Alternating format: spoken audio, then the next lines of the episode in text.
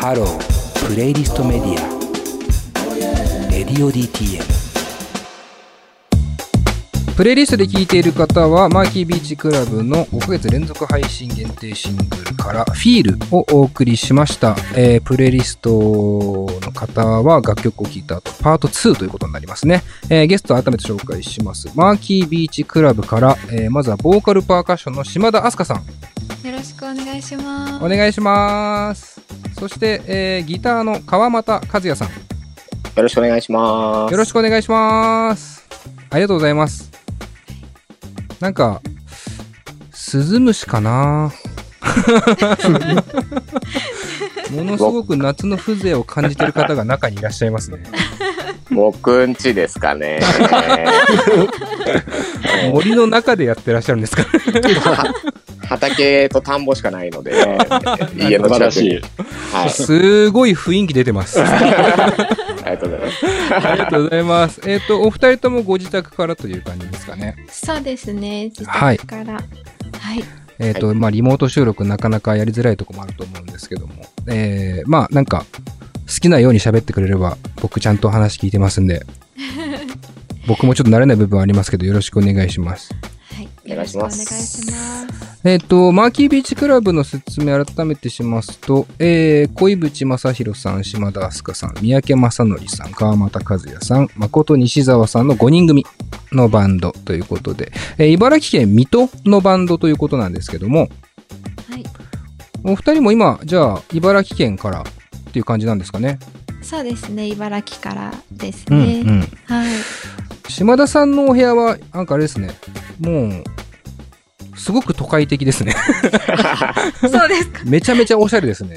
そんなことないです。これはラジオじゃ多分通じないんですけど。しっかり植物とかね、あって、さすがの綺麗さですね、部屋が。ちょっと下の方は散らかってます。リモートあるあるですね。下の方は気にしないというか、見えてるところだけ。め その点、川間さんはめちゃくちゃリアルに自宅感があるそうですね。生活感が。という感じなんですけども。えっと、改めてですけども、まあ、マーキービーチクラブ、えー先ほど流したフィール含めて、え5曲が5ヶ月連続で配信限定でシングルとしてリリースされていて、えっ、と、まあ、今後ね、あの、フィジカルももちろんリリースされる予定があるんですけど、その辺はひとまず置いといて、えーめちゃくちゃいいですね、新曲。ありがとうございます。ありがとうございます。まああのー実は昔一度ブッキングを試みたことがありまして、あの恋淵さんとお会いしたこともあってただなかなか東京とねそんなにこうポンって気軽に来れる距離でもなかったのでえっ、とまあちょっといろいろ合わず断念しちゃったんですけどもこうして何年か越しにメンバーの方とお会いできて非常に光栄ですこちらこそ、なんか再会して、すぐこうやって誘っていただけるの本当に光栄です。うん。本当にあの、今言ってたように再始動っていう感じでね、あの、昔それこそ小籔さんにお会いした時はバリバリやっていて、その後一回活動休止だったんですかね。休止ですね。うんうん。はいで、まあ、ソロ活動なんかもあったりとかしつつ、えー、ほん今年ですよね、再始動。もう本当につい最近というか。そうですね。今年の4月に、フォローっていうシングルをリリースして、再活動再開ということでうん。やってます。はい。はい。で、まあ、ここが割とこう大事な部分でもあるので、まあ、初めにちょっと聞いておこうかなと思っていて、まあ、活動再開っていう部分で、えーこれを決めたっていうのは、メンバー皆さんでこう集まったりしたんですか？まあ、なんとなくみんなでまたやりたいねっていう気持ちが揃って、なんか自然と集まった感じですかね。うん、うん、うん、うん。うんなんか僕のマーキービーチクラブのイメージが、割と小井淵さんが中心というか、フロントマンなイメージがあって、あ一個こう、ソロプロジェクト的なイメージもちょっと僕は実はあったんですよ。マーキービーチクラブに対して、小井淵さんの。ああ、でももともとは、あの、小渕さんのソロプロジェクトから始まって、それが何年でしたっけ ?2016 年？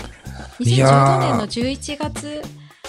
で、半年ぐらい、その、まあ、ソロで活動した後に、とその後、正式なメンバーとしてみんな入って、うんうんうん。って感じなのでそうですねもともとは恋淵さんのソロなるほどでしたねうん、うん、うん。これちなみにお二人は最初から、えーバンドには在籍してますか？初期メンバーというか。そうです。今あの5人、まあ、小渕君除いた4人は、その最初からうんうん。バンドメンバーという形で参加しててなるほ、はい。うんうんまあ、ちょっと記憶を遡ることになってしまいますけど、こう、ソロプロジェクトからバンドに移り変わっていくときっていうか、要はそのメンバーが加入するっていう経緯っていうのはどういう感じだったんですか？やっぱり一人で作る、まあソロプロジェクトだと、まあ、小渕さんが一人でこう曲を作るっていうことになりますけど、小渕さんがソロでこう一人で曲を作るよりもみんなの引き出しをうん持。ち寄った曲っていうのを作りたいなっていうことですかね。うんうんうん、なるほど。じゃあ結構、そうさっきの再始動で、それこそみんなが、こう、なん、やりたいなっていう雰囲気が、こう、一つずつこう集まってきて再始動したってお話もありましたけど、まあ曲作りっていうことに関しても結構あれなんですかね。こう、メンバーそれぞれの感覚っていうのが、割とこう、フラットに共有されているバンドなんですかね。まあ、あの土台はあってそこにみんなのまあこういうのがいいんじゃないかっていう意見が組み合わさった曲ですねうんうんうん。基本的には。なるほど、なるほど。なんかこう、まあちょっとじゃあ活動休止再開の部分の話にもなるんですけど、えっ、と、まず活動休止自体がいつ頃の話でしたっけ？2017年の7月うん、に休止しました。なるほど。差し支えなければ、その時っていうのはどういう経緯だったっていうのは話せますか？その、みんなやっぱり音楽が好きで、うん。音楽を作りたい、表現したいってことで集まったんですけど、はい。やっぱりその、何年かやっていくうちに、なんだろう、メンバー内での音楽に対する関わり方の変わり、変化というか、そういうのが少しずつ出てきて、ちょっとお休みをしようかっていううん。解散ではなくて、一回うん。お休みをもらって、みんなが本当に音楽やりたいっていう時にうん。またできたらいいねっていう前向きな気持ちで、なるほど。ね、休止というか、うんうん。まあ、なんか、個人的にはこう、マーキービーチクラブというこうバンドが少しずつこう、周りに認知されてきて、評価っていうのも多分いろいろされてきたぐらいって、まあ、どのバンドでもそうだと思うんですけど、そこで一回こう、音楽との向き合い方ってなんかこう、一回考える時期ってあると思うんですよね。なんかこう、そういう意味では、まあ、よく話って言ったらすげえ失礼ですけど、まあ一個あれですよね、音楽との向き合い方をみんなで一回考え直した時期ではあったっていう感じですかね。そうですね。うんうん。それぞれの生活を一回こう見直して大切音楽をなんでしょうねやっぱ楽しくやっていきたいっていうのが一番のマーキーが集まった理由でもあったのでうんうんうんうん。そしてそこからまあ、やあれなんか今度は猫かな？いろんな生き物が？猫ですね いいですね。すいませんいや、いいですよ。夏の風情と生活の風情が 感じられる。もうちょっと待っててくださいね、猫ちゃんもね。すごくにゃ、めっちゃもうそかわいい。えー、気にせず進めます。はいはい。すいません。で、逆にじゃあそこからまあ3年ぐらいかな？2、3年ぐらい経ったと思うんですけども、それぞれその間っていうのは音楽に関しては個人だったりとかで活動されてましたか？僕はあのーキドノっていうバンドを水戸で他にやってまして、はい。もうそれでライブ活動をやったり、うんうん、うん。もうライブメインで行ってました。ああ、なるほどなるほど。はい。ちなみにそのキドノっていうのは、なんだろう、川間さんが説明するならば、どんなバンドですか？えー結構あの、変なことやりたいうんうん。集まって、もう巻きビーチカブと全然違うんですけど、はい。うんうん。うーん、何ですかね。でも知り合いの人に言われたのは、ミステリアスダンサブルノイズバンドって言われました。ちょっとすね。形容しがたいですね。キドノ、キドノです。キャッチーな部分はダンサブルな部分でした。ダンサブルです。キャッチーなのは忘れずに。はい。はいはいはい。いいですね。で、えー島田さんは音楽的には？私は、うん、もともとマーキービーチクラブをやる前にずっとひギターで弾き語りをしていて、ほうほう。で、えっと、まあ、マーキー一回お休みになったタイミングで自分の活動も見直したいなっていうことで、まあ、自分のそのソロのライブ活動もお休みしていて、うん、まあ、うん。あなのでこう自宅で制作してたっていう感じですかねずっと。あー、なるほど。はい、まあ、あのー舞台に立ったりっていうことよりも、自分と音楽っていう割とこう、パーソナルな向き合い方をしてたという。そうですね。うんうんうんちなみにマーキービーチクラブではパーカッション、ボーカルっていうところがあるじゃないですか。はい、これはやっぱりまあ、まずは歌っていうものが来てると思うんですけども、はい、パーカッションっていうものに関しては、はい。あれなんですか？なんかこう、なかなかこう、ギターで弾き語りからパーカッションに行くって珍しい気もするんですけど。そうですね。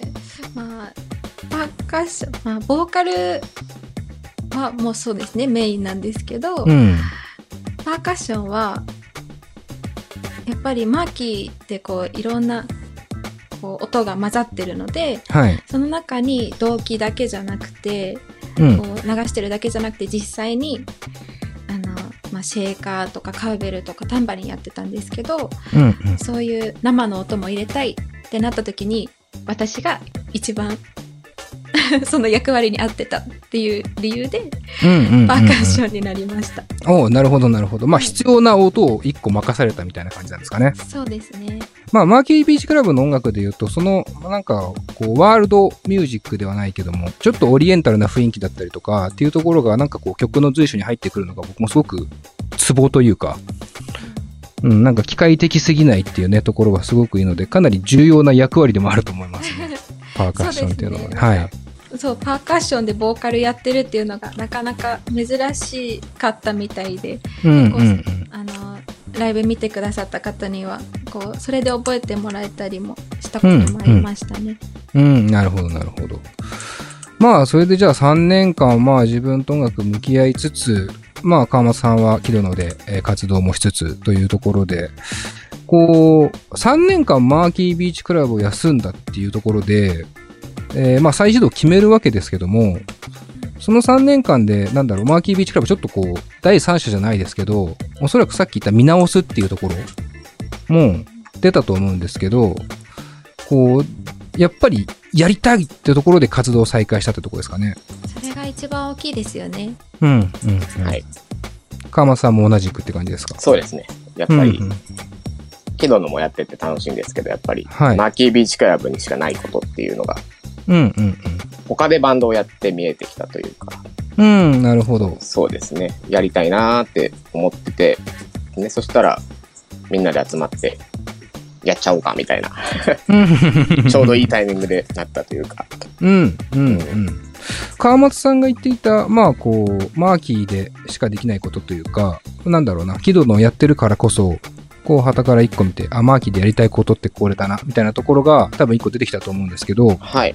そもそも、なんだろう、再始動前、再始動後変わっていたらあれなんですが、コンセプトみたいなところは、どういうところにあったんですか、マーキービーチクラブっていうのは。川松さんの中ででも大丈夫なんですけど。やっぱ僕の中でマーキービーチクラブは、ライブも音源もそうなんですけど、その、聴いてくれてる人に寄り添える音楽、一緒に作っていける、うん、ちょっと違うかな。なんだろうな。そういうものを感じて、はい。そういうのっていい、やっぱりいいなと思って、誰かの生活の一部、音源でもライブでも、その体験をリスナーの人とやっていけるのがマーキービーチクラブなのかなって、僕は感じ,、感じましたね。うん、なるほど、なるほど。うん島田さん的にはどうですか？そのコンセプトというか、例えば自分の中でマーキーではこれやりたいとか、こういうバンドだなっていうところで言うと。うん。そうですね、まあ、マーキー川又さんと少し似ているところもあるんですけどうん、なんかあのーまあソロだとこう自分のことを基本的にこうなんでしょう中心で歌っているんですけどマーキーだとできることといえばその生活に寄り添った、うん。内容の歌詞というか。より多くの人に届く。バンドだなってなんか私は思っててなるほど。シンプルだし生活を彩るものになっている、と思っています。いいっすね。いますで締める感じがあの素晴らしかったです。いやいやめちゃめちゃ僕は今キュンとしてますけど。すいません。まあでも、まあ、なんだ、より多くの人に伝わるっていうところ、まあなんかこう、音楽って、なんだろうな、別に矢印の方向とか大きさみたいなものってそれぞれあると思うんですけど、おそらくその、まあ自分個人の音楽が、こう、もっとこう、パーソナルなイメージだとするならば、もっともっといろんな人にね、こう、伝わっていく言葉を使ったり、伝わっていく音を作ったりっていうところの、まあなんだろうね、やり方が、すごくこう、島田さんの中では魅力だったのかなっていう気もしますけどね。そうです。よかったわ。まとめてくれた。違いますってなったら俺どうしようかと思いましたけど。でも本当にそうで、うん、うん。あの、私は花がすごく好きなんですけど、はいこう部屋に花が飾ってあって、うん、うん。マーキーもなんかそういう感覚なんですよね。うん。あるとすごくポッと幸せにあったかくなる気持ちに、ん？はい、あったかい気は持ちになる音楽っうん、うん、うん。ていうイメージなので、うん、うん。まさに言ってくれた通りです。ああ、よかったです。何よりですよ、本当に。まあでも実際ね、僕ね、意外と少ないと思うんですよ。まあもちろんこう、電子音、こうね、えーエレクトロポップとか、もうインディエレクトロとか、いろんな多分形容されるかもしれませんけど、を使った上で、その人肌のあったかみをね、あの、感じてもらうっていう音楽って、実は僕はそんなにめちゃくちゃあるわけではないと思ってて、そこのなんかこう、つき方はやっぱりね、僕も同じく魅力だと思うので、ね、とても、あの、それがよく現れている言葉だと思います、僕は。ありがとうございます。ちなみにですけど、えっ、と、まあ、それこそ小渕さんと僕が昔お会いした時も、まあもちろん今も茨城という土地で活動されていて、これには、こう、こだわりっていうのはあるんですか？場所という。結構みんなで話すのは、はい。茨城で活動していても、いいものは作れるし、人に届けることができるっていうのをうん証明、証明したいって言ったらちょっと大げさですけど、そういう、なんだろうな、別に東京とか大阪とか、そういう大都市でやらなくても、うんうんうん。僕らの作ってるものは届けられると信じてるので、うんうん。そうですね、そういうところかな。あとやっぱ、オーガイアスホールがみんな好きなんですけど、なるほど。うんオーガも地元、うん。うん。な長野県ですかね。うん、そうですね。うん、でやってて、あの規模でいい音楽作ってるので、僕らにも、僕らにもって言ったらあれですけど、うん、できないことではないんだなっていう、うんうん。そうですね。べうん。いや、すごくそうですよね。その、まあ、それこそオーガイアスホールで言うと、いわゆる長野県がすごいとかではないですからね。そうです、ね。そういうこと関係なく、やばいものはちゃんと生まれますよっていう一つの証明。そうですね。うん。まあうんそこではだから、まさにこう今の時代なんか、今の時代でまあそれこそ今コロナでね大変になってて、まあ僕らもこうやってリモートとか言ってますけど、より場所っていうのが薄まってきてますよね、感覚としてといううか、ん。どこに住んでるとかっていうところが。はい。なんかそういう意味でも、なんかこう、なんだろうね。まあ海の向こうももちろんですけど、まあもちろん距離感はね、どんどん縮まってますけども、すごくこう、東京にいる人も、地方にいる人も、あの、いろんな音楽に触れられるタイミングなのかなっていう感じもね、したりしますね。ちなみにですけど、こう、茨城って、皆さんのイメージで、どんな感じなんですか？茨城感茨 城茨城か。茨城館、水戸館って書いてありますけど、カンペには。あれ、あれですか？音楽的な話ですか？音楽的な話で言うと、例えばあります？なんか結構、あ、あすかちゃん、あれじゃん。あそうですね。この間、あの、まあ、水戸のライブ、音楽シーンを盛り上げたいっていうことで、バックホーンの山田さんが、あの、楽曲を作成して、うんうん。あの、光の箱っていうプロジェクトはい。をされて、まあ、そこにあの、まあ、水戸のなんでしょう、期待のバンドたちのあボーカルがこうコーラスを入れるっていうのをやって、あ、ああ、なるほど。みんなで、こう、いろんな人が一緒に作るっていう感じのプロジェクトってイメージですかね。そうです。うんうんなんか結構茨城ってそういう温かい気持ち持って音楽やってる人が多いなと思ってて、うん、うん。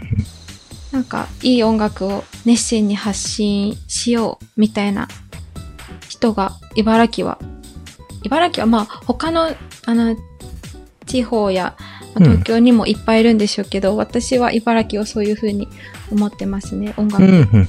だと。結構じゃあ、こう、熱を持ってる感じなんですね。イメージとしてはね。なんかさっきの川又さんの話じゃないですけど、なんか地方でも音楽、あの、いろん、全国に発信できるよっていう、茨城でやってる意味まで言うとすごい大げさかなって感じなんですけど、はいはい。茨城でやろうっていうすごい意志を持って音楽うん活動とかされてる方が多いなってうん思ってます。なんかこう、それこそ、ずっとこう、先ほどから鳴っているこの虫の声もそうですけど、あの、非常になんか生活としては、こうね、まあ東京に住んでる人たちも、もちろん虫はないってこといっぱいありますけども、え、東京って虫鳴くんですか？どこだと思ってさ、東京のことをなんか。い、や、なんアか、キラの世界かなんかだと思って、僕は思ってるんですけど、そんなに離れてないですよ。なんか、し新宿とかしか行ったことないんで、あんまり東京のベッドタウン行くことないですもんね。そうなんですよ。割とね、昼間は鳴きます、セミが。えーただ、このスズムシ感はあんまないかもしれないですね。スズムシなんかわかんないけど。